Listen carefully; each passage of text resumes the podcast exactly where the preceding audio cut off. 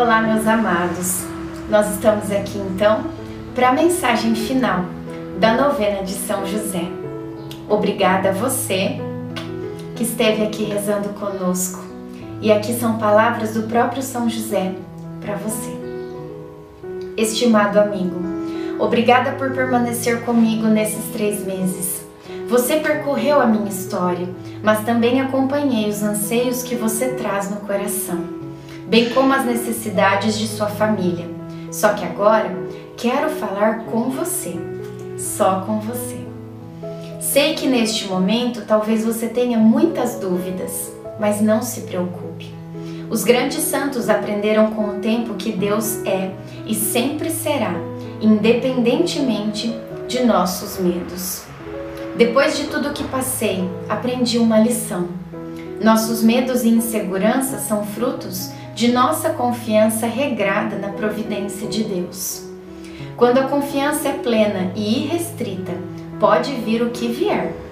Pois, por mais que seja uma tempestade, confesso, por experiência própria, que aos olhos de Deus não passará de um mero vento inofensivo.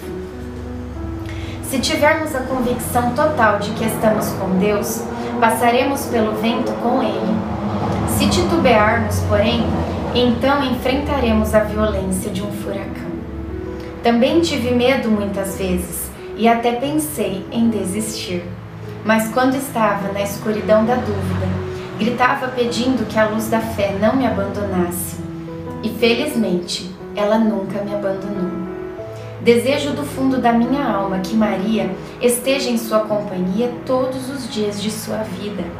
Não deixe de recebê-la em sua casa pois a presença de Maria abre até os caminhos mais congestionados. Ela é a certeza de uma proteção que nos envolve em um abraço perpétuo. Minha querida esposa, a Santíssima Virgem Maria, fez florescer minha alma e por meio disso ela pode também florescer a sua. Basta para isso abrir as portas de sua casa e dizer: Entre, minha mãe, porque minha casa é tua. Jesus é a razão do meu viver. Foi assim na minha vida terrena e assim é e será na minha vida celeste. Não deixe que nada, nem ninguém, o afaste do amor que Jesus tem guardado só para você.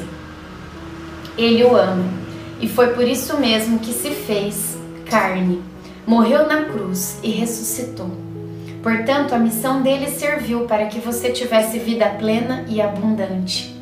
Deixe Jesus nascer em sua vida.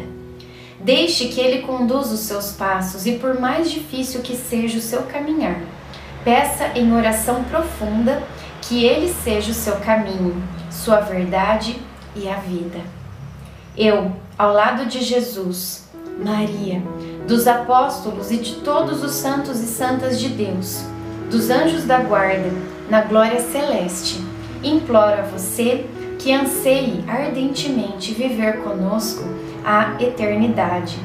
Sua vida presente somente será, terá sentido se você viver o hoje pensando no amanhã, e o amanhã será o para sempre, diante do amor infinito de Jesus.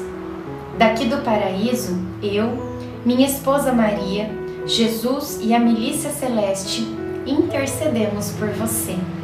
Repito, jamais tenha medo de arriscar-se na entrega desprendida ao projeto do Altíssimo e seja feliz, na certeza de que sua história está gravada no coração do Pai, do seu amigo José.